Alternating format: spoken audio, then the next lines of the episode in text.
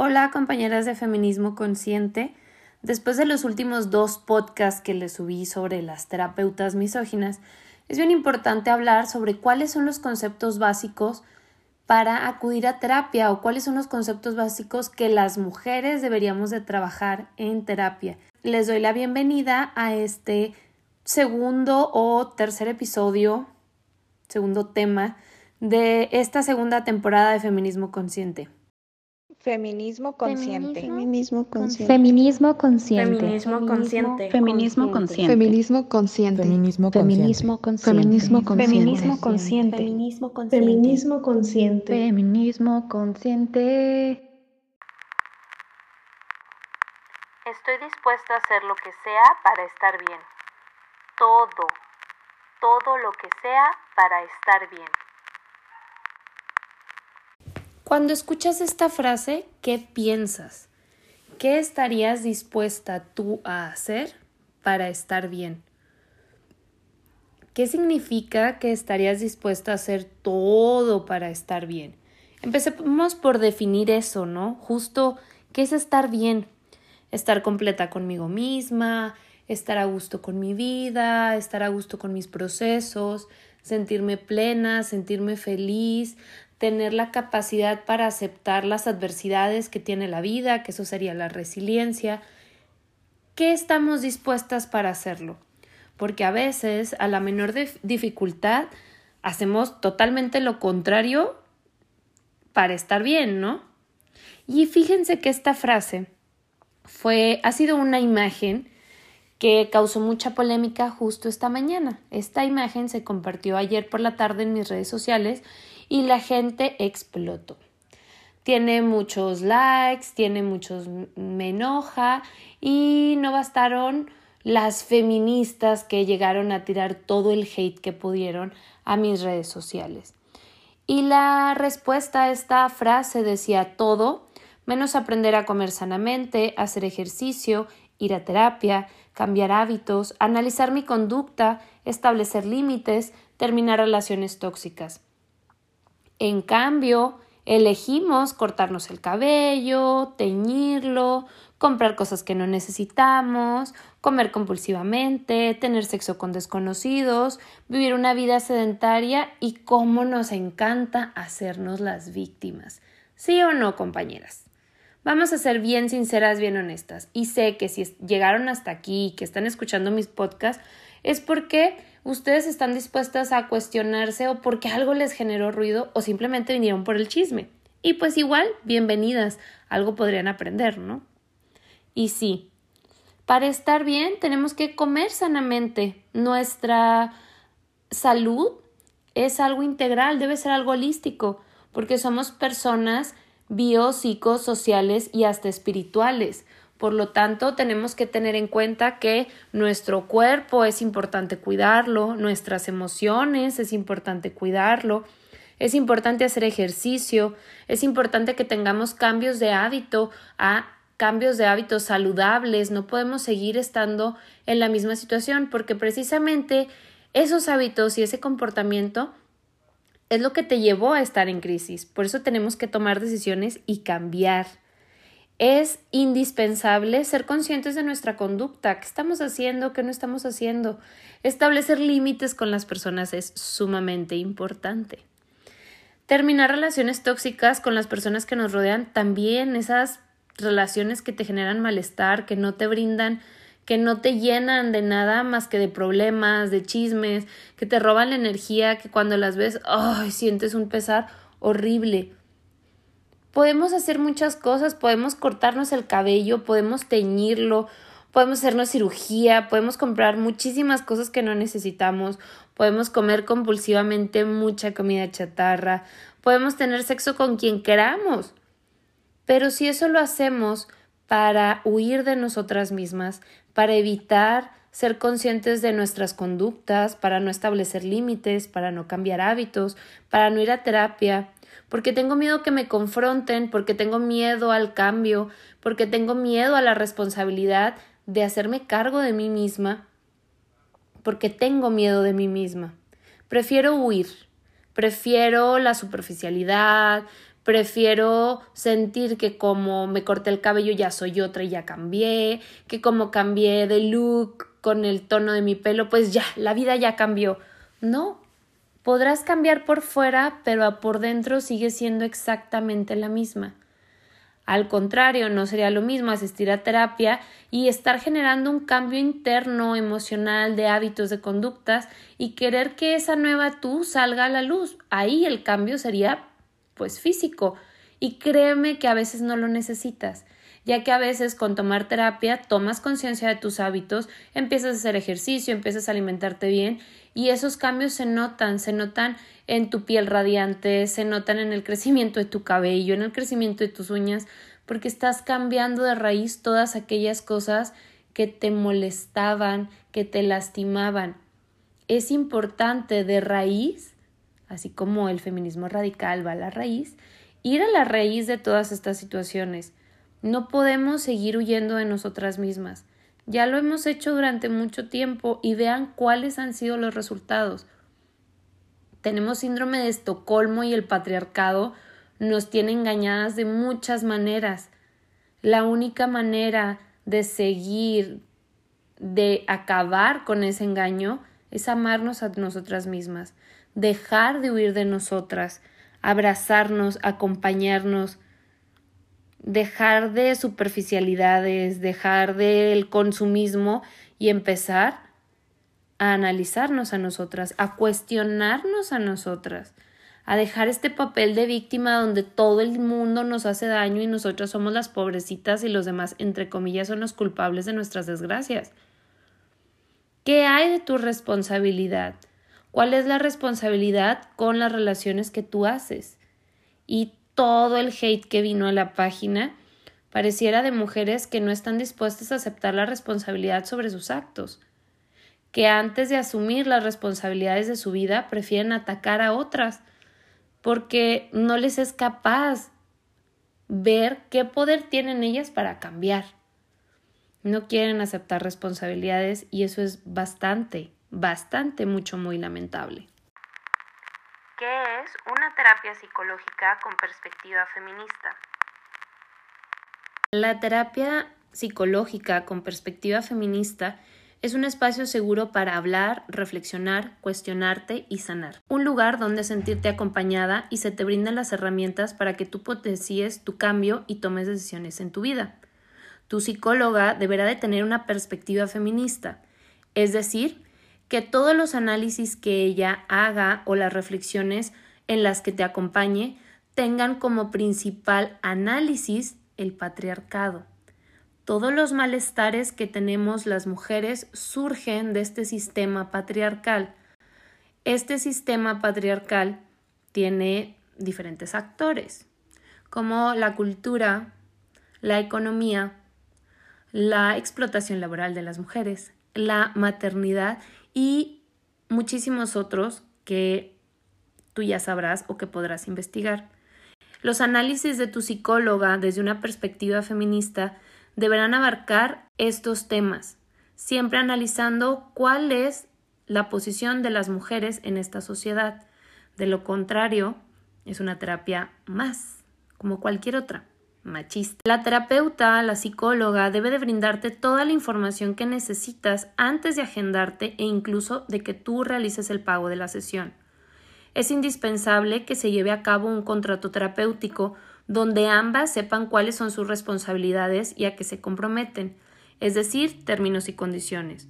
Cuáles son los límites terapéuticos, en qué te puede acompañar, en qué no te puede acompañar ¿Qué hará en, en caso de que no te pueda acompañar? ¿Cuáles son las formas de pago? ¿Cuáles son los horarios que maneja? ¿En qué consistirá? ¿Cuántas terapias más o menos se llevarán a cabo? Todo esto se te tiene que informar antes de llevar a cabo la primera sesión. Es sumamente importante que en el contrato terapéutico que esta persona te brinde esté también su cédula profesional y que tengas la responsabilidad de revisar esta cédula profesional para saber si coincide con la que esta persona te está dando. Es decir, que si viene una cédula profesional y al revisarla en una plataforma como www.buolegal.com, tú puedas confirmar que en efecto esa cédula pertenece a la persona que te está brindando este servicio o que coincide con el servicio que te está ofreciendo. En la primera sesión debe llevarse a cabo una entrevista donde se cubre el historial clínico, es decir, que tu psicóloga, tu terapeuta te, pregunte cuál es tu nombre completo, tu fecha de nacimiento, tu lugar de residencia, algunos datos sociodemográficos, pero que también hay una exploración hacia tus relaciones con tu familia, ah, muy básico de cómo fue tu niñez, cómo fue tu adolescencia, cómo han sido todos estos cambios, siempre recuerda desde una perspectiva feminista, es decir, cómo es la infancia para el patriarcado, cómo es la adolescencia para el patriarcado, cómo es la vida sexual de las mujeres en este sistema, cómo es tu relación con tus padres, cómo te llevas con tu pareja, si tienes hijos, cómo ha sido todo esto, hijos o hijas. Tiene que explorar en la primera cita en qué condiciones tú estás llegando a terapia cuáles son los antecedentes e incluso datos clínicos médicos, si has tenido alergias, si has tenido operaciones, cuáles son tus hábitos alimenticios, si llevas una vida sedentaria. Todo esto se tiene que tomar en cuenta para poder llevar a cabo un abordaje, para poder abordar cuál es la temática, la problemática a la que tú estás asistiendo a terapia. Es indispensable también que en la primera sesión se puedan fijar los objetivos o metas que tú quieres realizar y obtener estando en terapia. Esos objetivos no los va a fijar tu terapeuta o tu psicóloga. Tú tienes que tener claro a través de lo que van hablando qué es lo que tú deseas trabajar. Tu psicóloga o tu terapeuta tiene la obligación de acompañarte y de brindarte las herramientas para que tú puedas cumplir esos objetivos. En el espacio terapéutico es también indispensable que existan tareas y ejercicios que puedas llevar a cabo en tu casa fuera del espacio terapéutico. De esta manera, que puedas llegar tú con tus reflexiones, con tus análisis, a tus propias conclusiones y que puedas ser acompañada y guiada en la sesión de terapia. Es como, por ejemplo, ir al médico. Yo tengo un malestar físico, voy al médico, que es el que tiene las herramientas, y me dice, yo le voy a decir cómo me siento, qué es lo que me pasa, y él a través de hacer una auscultación, me va a decir qué es lo que tengo y me va a dar medicamentos, una receta para que yo la pueda surtir. Si yo me tomo esos medicamentos, yo voy a estar bien. Si no me tomo los medicamentos, no puedo sanarme y voy a seguir enferma. Las tareas tienen el mismo fin, que tú puedas hacer estas tareas para poderte ir sanando tú misma. La psicóloga, la terapeuta, no te va a sanar, te sanas tú misma con las reflexiones y sobre todo con las decisiones que tú tomes acerca de tu vida. En terapia también es indispensable que haya un inicio y un fin. Es absurdo durar años en terapia. Además de que es antiético, no podemos hacer que nuestras usuarias y compañeras dependan de hablar con nosotras para estar bien. Es importantísimo que exista un margen de tiempo en el que se puedan encuadrar los objetivos y estos también se puedan cumplir. No se vale ver a nuestras consultantes como un sueldo fijo y que solamente vayan a vomitar lo que les pasa, lo que sienten, pero no se vayan sin tomar decisiones y sin tener alguna reflexión acerca de lo que están viviendo. Al tener clara tú misma tus objetivos y las metas que quieres lograr trabajar en terapia, podrás darte cuenta de si vas avanzando o no en tu proceso terapéutico. De este modo podrás ver desde la primera sesión si estos objetivos se van llevando a cabo, ya que desde la primera sesión puedes sentirte si hiciste clic con esta psicóloga, si lo que te preguntó, si las reflexiones a las que llegaron fueron importantes para ti para empezar a tomar decisiones y para ver de manera diferente la problemática que tú estás llevando a la consulta. Es importante también que sepamos si para la tercera o cuarta sesión nada ha cambiado. Número uno, puede que el método que está utilizando tu psicóloga no sea el adecuado para ti, que no hayas hecho clic con ella. O dos, que tú no estás tomando decisiones ni estás haciendo las reflexiones a partir de lo visto en terapia o que simplemente no te están dejando tareas que te ayuden a reflexionar. Y es importante que tú misma también hagas esas tareas para ayudarte a llevar a cabo esas reflexiones. es importante que tú misma puedas hacer también una evaluación de las habilidades que tiene tu psicóloga. Si sientes que estás avanzando, si sientes que las preguntas que te está haciendo no están funcionando, entonces esto es algo para evaluar. Y por favor, no te desilusiones si no está funcionando la terapia con esta psicóloga. Habemos muchísimas otras psicólogas que podemos acompañarte, pero siempre es indispensable que sea desde una perspectiva feminista. Muchas compañeras por una mala experiencia se desilusionan y dejan de ir a terapia. No todas las psicólogas trabajamos igual, no todas las psicólogas tenemos las mismas herramientas y es importante saber eso. Cada una desarrolla sus propios métodos, pero también desde sus vivencias, y no con todas las psicólogas podrás hacer clic, así como desde nuestro lado como psicólogas, no con todas nuestras consultantes hacemos clic. Entonces es bien importante que haya esa retroalimentación y que podamos compartir estas reflexiones de la misma manera con nuestras psicólogas y con nuestras consultantes. Al concluir cada sesión, es muy importante que deba haber cierres. En esto es una característica en la que también te puedes dar cuenta las habilidades que tiene tu terapeuta o psicóloga es indispensable como psicólogas saber hacer un cierre oportuno. Si dijimos que la sesión iba a durar de 45 a 50 minutos, pues entonces nosotras debemos de medir más o menos el tiempo para poder llegar a eso. Para el cierre de la sesión no podemos dejar temas abiertos y no podemos permitir que nuestras consultantes o usuarias se vayan desbordadas emocionalmente. Es por eso que para el cierre de la consulta es muy importante que se hayan cerrado los temas o por lo menos que ella se vaya con algunas reflexiones que la dejen más tranquila o pensando para poder tomar decisiones. En mi consulta, yo siempre cierro las sesiones preguntándole, bueno, ¿con qué te quedas de hoy? Es una pregunta obligatoria y es una pregunta que te ayuda también a reflexionar qué fue lo que aprendiste hoy, qué fue de lo todo de lo que estuvimos hablando, qué fue lo que más te hizo ruido. Y claro que con esa reflexión también vas a tener la capacidad de tomar decisiones más adelante. ¿Qué necesito para tomar terapia psicológica? Para poder tomar terapia necesitamos voluntad sobre todo.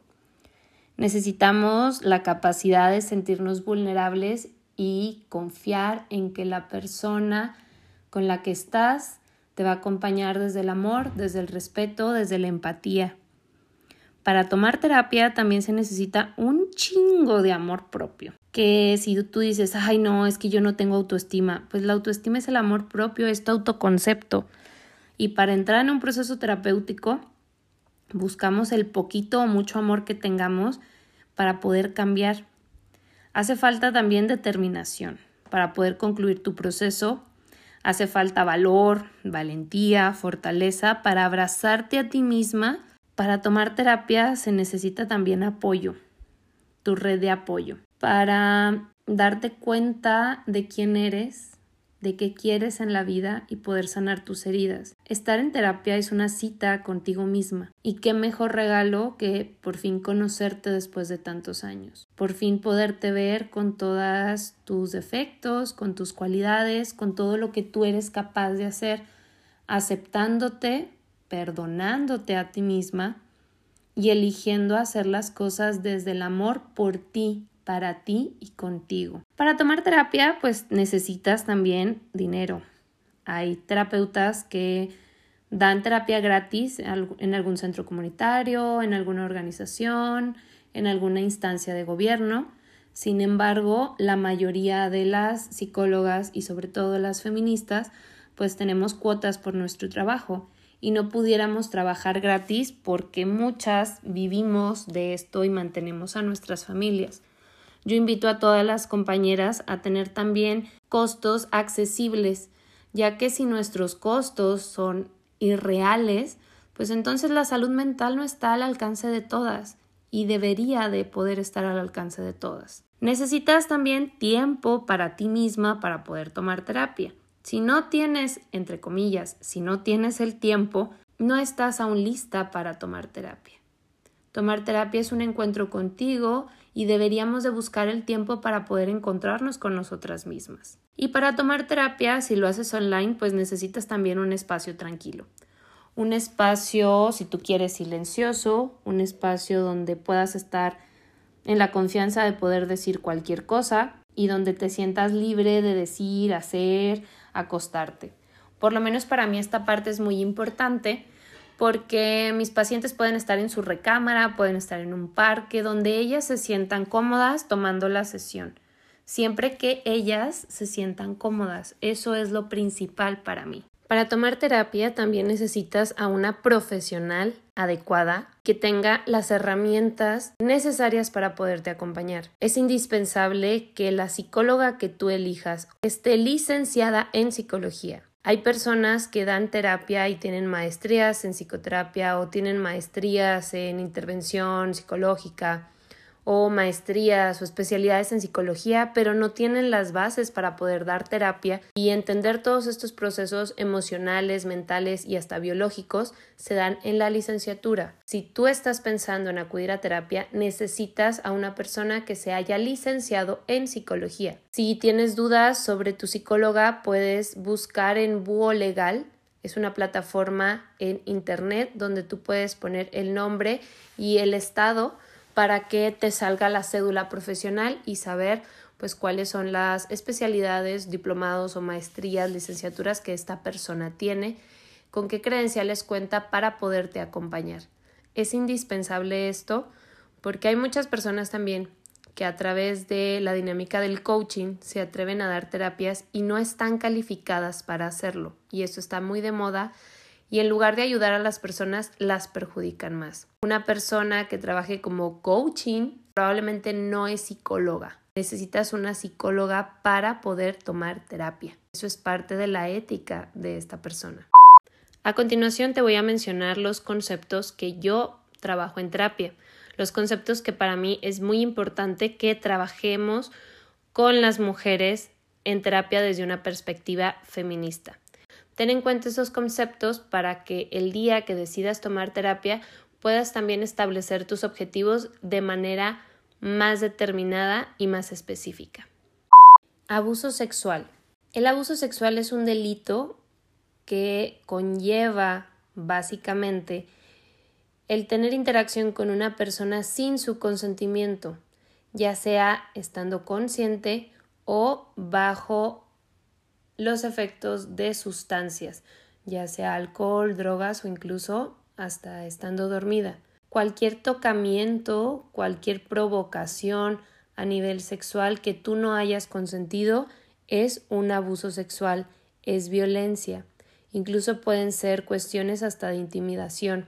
No necesariamente tienen que ser tocamientos, también pueden ser palabras, actitudes, omisiones y el abuso sexual se puede generar en todos lados, en el ambiente familiar, entre amigos, entre amigas, entre colegas de trabajo, en la calle y lo más grave es que esto sucede en mayor medida por personas que nosotras conocemos y de nuestra entera confianza.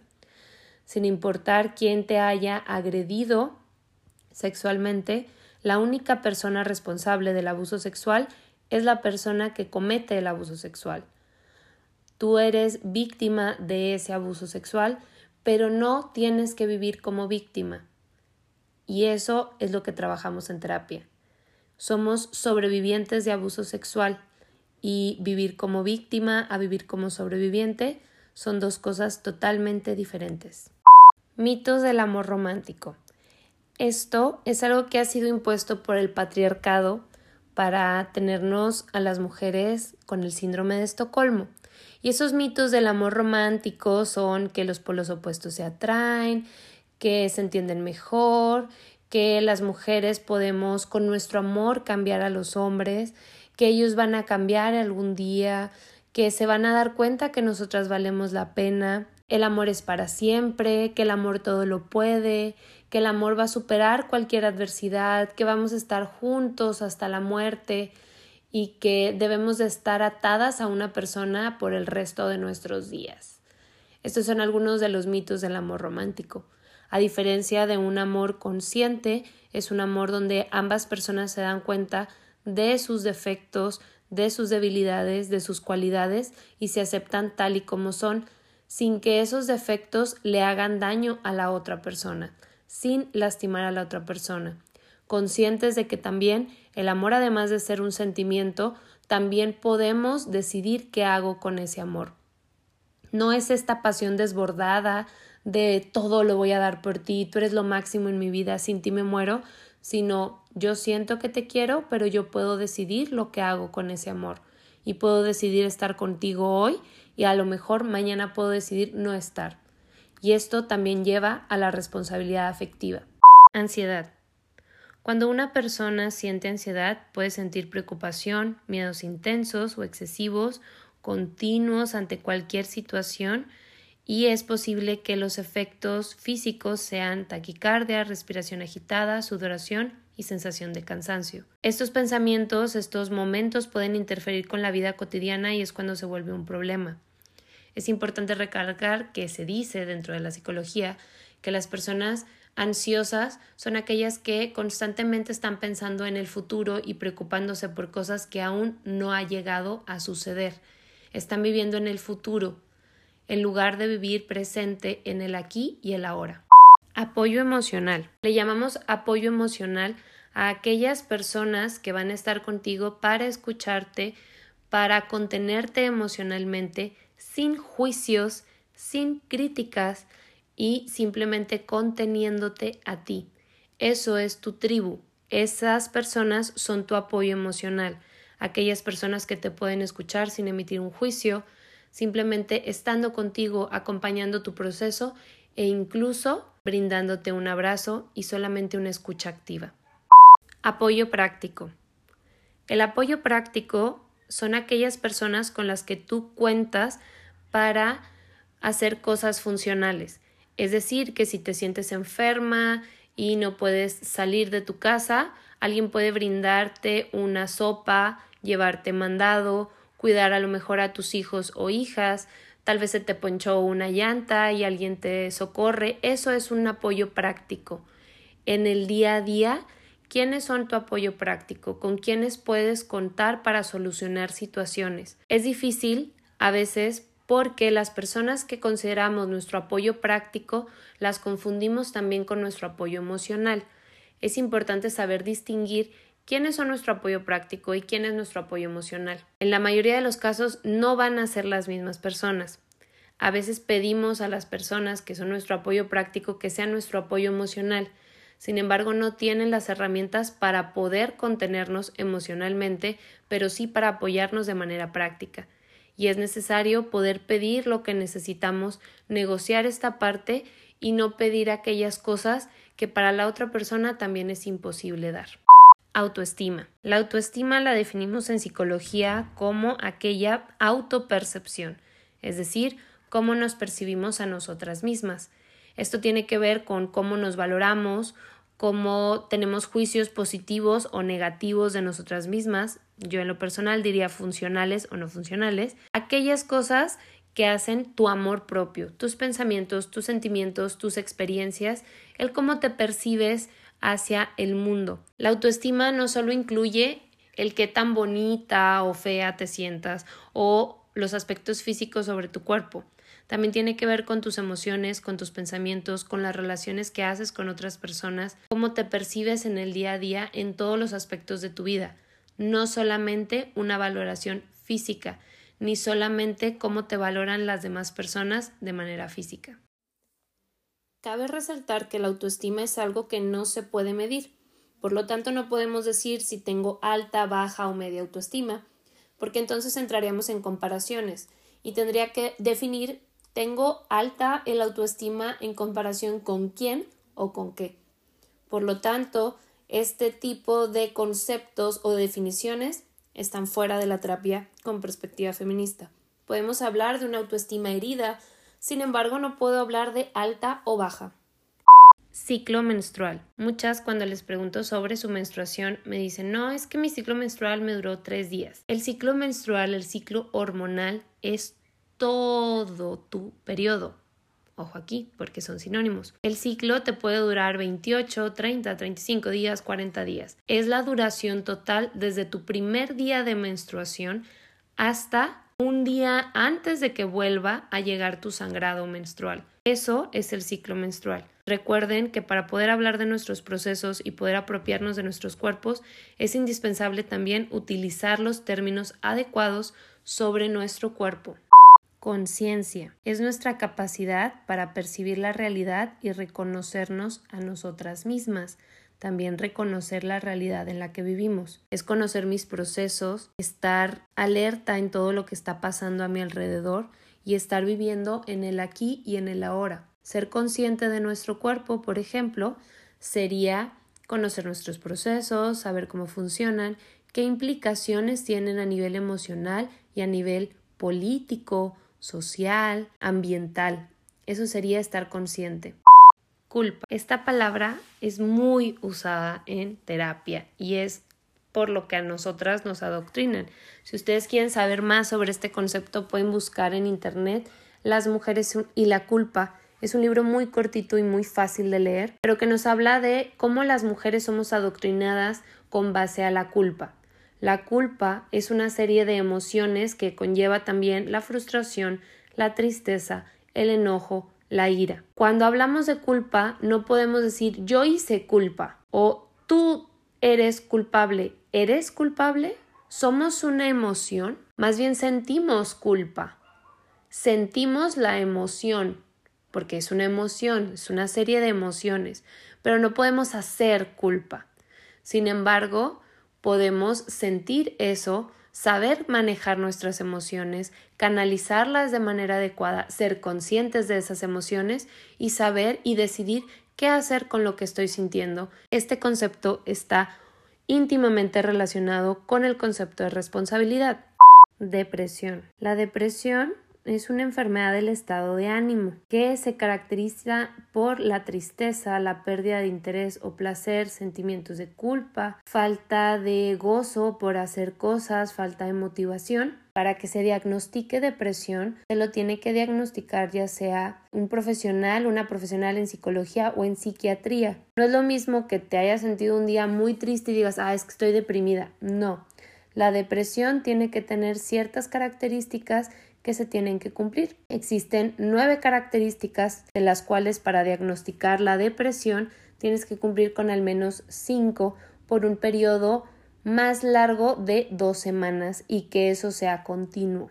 Es decir, no un día sí, una semana sí y otra no, sino que tiene que ser durante las dos semanas de manera continua y que ese periodo se extienda. Estos sentimientos de desgano, de melancolía, de sentirte infeliz, de sentirte abandonada, inútil, tienen que durar este periodo. Ética. La ética, estrictamente hablando, es la disciplina filosófica que estudia el bien y el mal y sus relaciones con la moral y el comportamiento humano.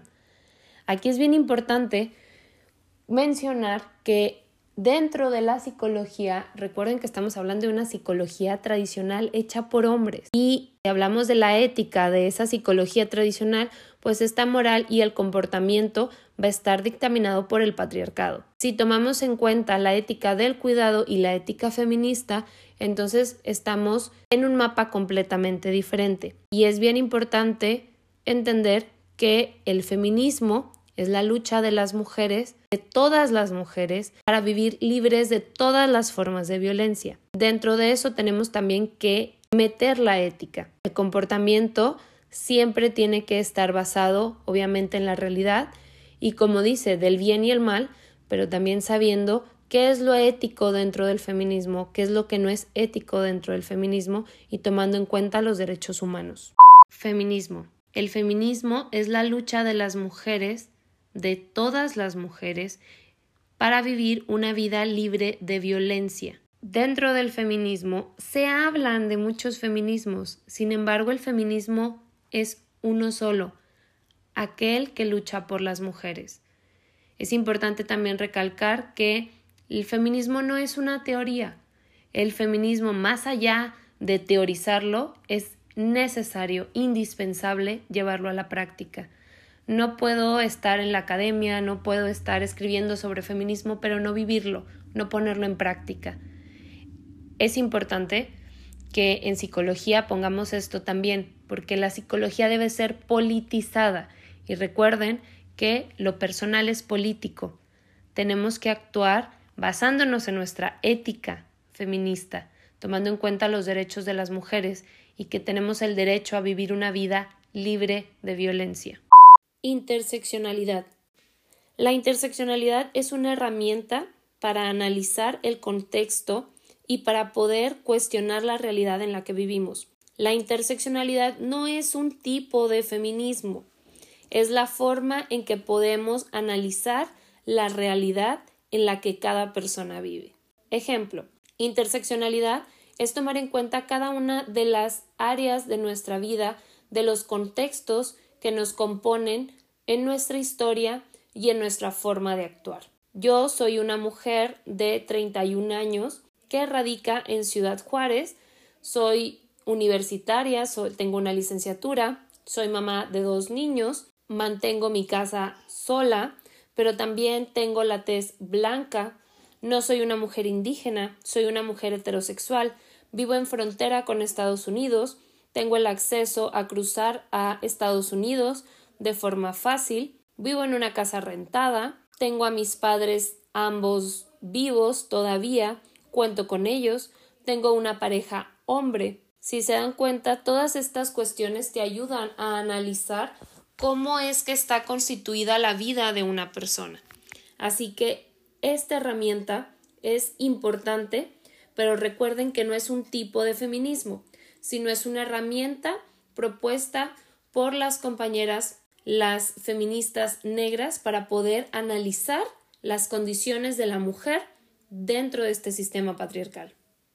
Menstruación. La menstruación es la etapa de nuestro ciclo menstrual o periodo menstrual donde sangramos este sangrado menstrual es el desprendimiento del endometrio debido a lo que sucedió en todas las demás etapas del ciclo menstrual, la folículo estimulante, la ovulación, la fase lútea, finalmente desprendiendo el endometrio donde no hubo un embarazo, no hubo una fecundación, y entonces este endometrio que podría convertirse en placenta, al no haber una fecundación, se desprende y sale. Nuestra menstruación es únicamente estos días de sangrado. Narcisismo. ¿Qué pasa cuando una persona es narcisista? Pues por lo general es una persona que tiene un sentido de desmesurado de su propia importancia, se cree maravillosa, es lo máximo, ella o él por lo general. Él lo sabe todo, no hay tema que no maneje, si tú le dices una cosa, él ya fue y lo hizo tres veces. Tiene una necesidad profunda de atención, de admiración, de reconocimiento. Por lo general suele tener relaciones conflictivas y también tiene una carencia de empatía por los demás. Es importante recalcar que no tienen la capacidad de sentir empatía por las demás y son estas personas que constantemente te hacen sentir que no, no las valoras, que no eres suficiente para esas personas, que tú eres la que todo el tiempo tiene la responsabilidad de que ellos no puedan estar contigo. Por ejemplo, un botón. Y esos son los papitos corazón o los papás cósmicos. Esos papás que te acusan de que no pueden tener una relación con sus hijos o hijas porque tú no se los permites, pero la verdad es que ellos no buscan a sus hijos o hijas, que te acusan de que tú todo el tiempo eres una histérica, eres una loca y te la pasas mintiendo cuando ellos se desaparecen, te hacen gaslighting, te hacen ghosting y ellos no tienen ninguna capacidad de responsabilidad afectiva. Con este tipo de personas, con estas personas lo único que queda hacer es salir corriendo, tomar distancia y tomar terapia, ya que aún después de haber vivido años de esta experiencia, hay secuelas psicológicas de toda la violencia, manipulación y agresiones que hemos vivido. Paciente. Pacientes es una palabra para alguien que está enfermo. Por lo tanto, dentro de la psicología feminista, las mujeres están viviendo situaciones de violencia dentro de una sociedad que está enferma, dentro de una sociedad patriarcal. Por lo tanto, las mujeres no somos pacientes.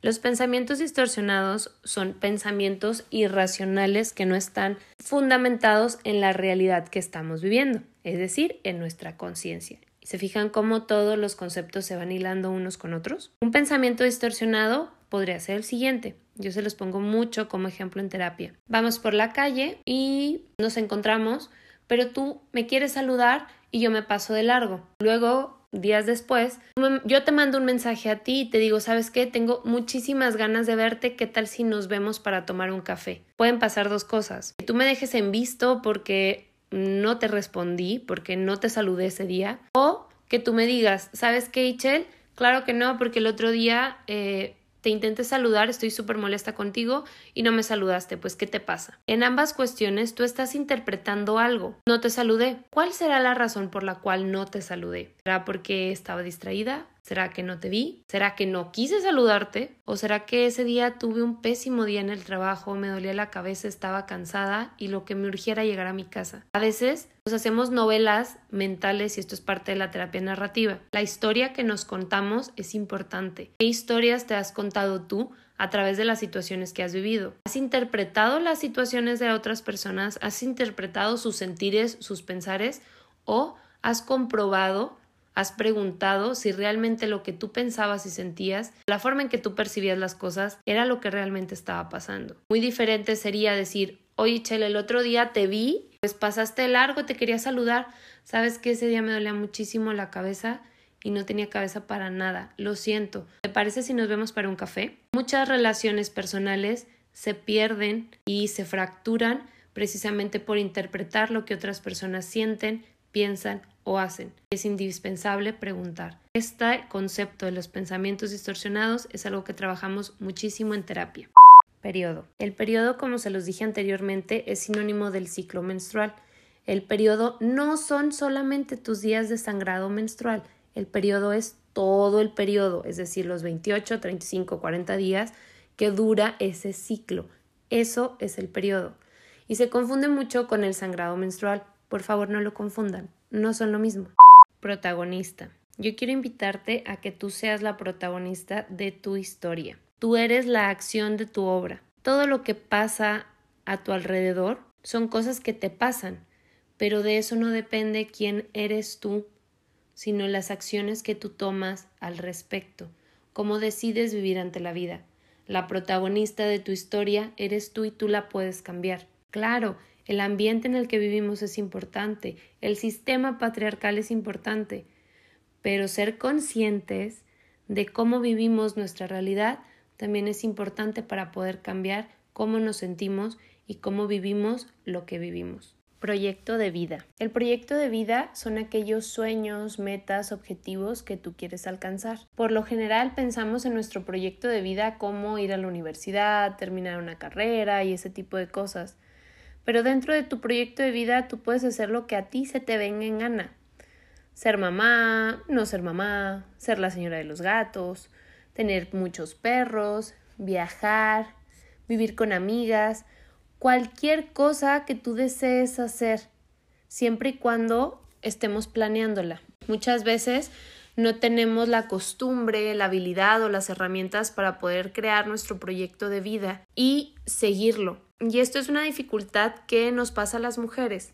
Al no tener un proyecto de vida, al no proyectar nuestras expectativas hacia nosotras mismas, vamos eligiendo cualquier cosa que se nos presenta en la vida, incluso relaciones. Luego nos volvemos una masa uniforme con el proyecto de vida de nuestras parejas heterosexuales. No deberíamos dejar que esto sucediera. Nuestro proyecto de vida tiene que ser nuestro, esté esa persona en nuestra vida o no. Eso hará que tu vida sea más completa, más amorosa, con más autoestima y más respeto y responsabilidad afectiva hacia ti. Esta parte es importante porque estás trabajando en ti. Tú eres tu proyecto de vida, tú eres tu plan de vida, qué es lo que quieres lograr. Y como decía anteriormente, tú eres la protagonista. ¿Qué historia es la que tú quieres vivir? Responsabilidad. La responsabilidad es nuestra capacidad de actuar ante las circunstancias que se nos presentan en la vida o incluso aquellas circunstancias o acontecimientos que nosotras mismas hemos creado. Solamente somos responsables de aquellas cosas que nosotras hacemos, es decir, somos responsables de las consecuencias de las decisiones que tomamos. Tomamos decisiones, tienen consecuencias, somos responsables de esas consecuencias. No soy responsable de lo que otras personas piensen, sientan, hagan o actúen, pero sí soy responsable de lo que yo pienso, digo, siento y hago. Aquí como les decía, está muy ligada a la culpa. No puedo sentirme culpable o no puedo asumir responsabilidad por cosas que yo no hice y que otras personas hicieron. Soy únicamente responsable de lo que yo hago, de lo que digo. Y esta parte es bien importante entenderla en terapia y entenderla en nuestra forma de vida, sobre todo siendo mujeres. Asumir la responsabilidad de nuestros actos es un acto de rebeldía es un acto de amor propio y es un acto también de autocuidado. Responsabilidad afectiva. La responsabilidad afectiva es ser responsables de nuestros afectos, aunque suene redundante. ¿Cómo me siento conmigo misma? Soy responsable de mi amor propio, soy responsable de lo que yo hago por mí, soy responsable de cómo me hablo a mí misma, de cómo me trato, de mi autocuidado, soy responsable de cómo me cuido pero al crear relaciones con otras personas también soy responsable de las relaciones y los vínculos que creo con esas personas. Soy responsable de los cuidados, del diálogo, de consentir o no consentir, de negociar las relaciones, de decirle a la otra persona qué es lo que quiero, qué es lo que espero, qué es lo que necesito de ella, de esa relación, de establecer los límites. Eso es responsabilidad afectiva ser primeramente responsables con nosotras mismas a nivel afectivo en todas las cuestiones y después ser responsable afectivamente de los vínculos que yo creo con otras personas en la medida en que creo negociaciones y acuerdos con esas personas para poder relacionarme con ellas. A través del diálogo, a través de los afectos, a través del apego, a través de la comunicación, a través de nuestras dinámicas. Sanar. Esta es una palabra compleja que me gustaría desmenuzar y sobre todo encontrarle los sinónimos. Un sinónimo de sanar también es aliviar, es curar. Los antónimos sería enfermar o herir, lastimar. Sanar es devolverle o restablecer la salud de alguien a nivel física, emocional, mental, cuando está herida o lastimada. La psicología no te va a sanar, la psicóloga no te va a sanar. En la psicología feminista, con una mirada muy humanista tal vez, te vamos a brindar las herramientas para que tú puedas crear tu propia sanación. Te vamos a acompañar a que tú misma encuentres esas herramientas, elijas y decidas esas herramientas para encontrar y restablecer tu salud emocional, física y mental. Sobreviviente. Ser una sobreviviente significa permanecer viva y seguir funcionando después de superar dificultades graves, ya sea enfermedades o emocionales. En esta parte me voy a referir específicamente a las dificultades que sufrimos las mujeres en este patriarcado. Las mujeres estamos constantemente sobreviviendo, permanecemos vivas a pesar de la violencia. La resiliencia puede ser una capacidad que tendríamos que aprender y ser conscientes para seguir sobreviviendo. La lucha del feminismo aspira a que vivamos en este sistema, pero no tengamos que seguir sobreviviendo. Resiliencia. La resiliencia es la capacidad que tenemos las personas, las mujeres, para afrontar los cambios, obstáculos y adversidades de la vida. Son las herramientas por las cuales nos adaptamos. Dentro de esas herramientas puede ser la comunicación, nuestra autoestima, las redes de apoyo que tenemos. Es cómo nos adaptamos a las situaciones, de una manera en que podamos seguir siendo funcionales. Sororidad. Esta palabra tan prostituida últimamente en el feminismo. La sororidad es la solidaridad entre mujeres.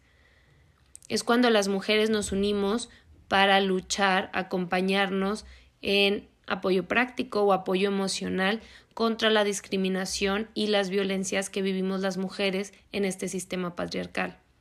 La sororidad es estar unidas, es hacer un frente común, y aunque no te conozca y no seas mi amiga, puedo mostrar sororidad contigo. Eso no justifica acciones violentas, misóginas y machistas de parte de otras mujeres hacia otras mujeres. Tampoco la sororidad se debe utilizar para hacer, para hacer sentir culpable a otras mujeres. La sororidad es algo que podemos optar dentro del feminismo, es una actitud que deberíamos de tener para estar unidas, pero no para machacarnos entre unas y otras.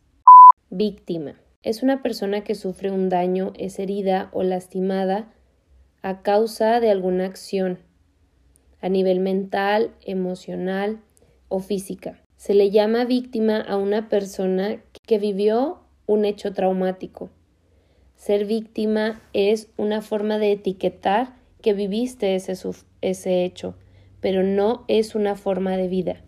Vida sexual. La sexualidad está presente en todos los ámbitos de nuestra vida, incluso muchísimo antes de nacer. La sexualidad es la satisfacción de nuestras necesidades, algo tan básico como el contacto, la intimidad, la comunicación, la expresión emocional, el placer, la ternura y el amor. La sexualidad luego luego nos remite a esta parte de sexo, del coito con otra persona. Pero no, nuestra sexualidad es tan rica y es tan vasta que es algo tan básico como poder hablar con otra persona, como el que un chocolate te genere placer o que sientas placer por vivir. Así de vasta es nuestra sexualidad. Así que esta parte de ¿cuándo iniciaste tu vida sexual? pues puede que estemos utilizando el término incorrecto. Espero que con la revisión de todos estos conceptos te sientas más segura para poder elegir una psicóloga feminista que pueda acompañar tu proceso y brindarte las herramientas para que tú misma puedas generar este cambio y sanar. Gracias por llegar hasta aquí. Por favor, comparte este podcast, sígueme en todas mis redes sociales, Recuerda que tenemos activo el consultorio virtual donde cada miércoles puedes enviar tu consulta y será respondida. Este consultorio virtual lo puedes encontrar en www.feministconsciente.com, donde también encontrarás todas mis redes sociales y cómo puedes seguir mi Instagram, mi Twitter y la página de Facebook, donde siempre estoy compartiendo información y sobre todo en Instagram es donde más activa estoy y puedes ver las historias y pues pasar una tarde agradable riéndote de alguna cosa que me haya sucedido. Muchas gracias por escucharme. Pensamientos distorsionados.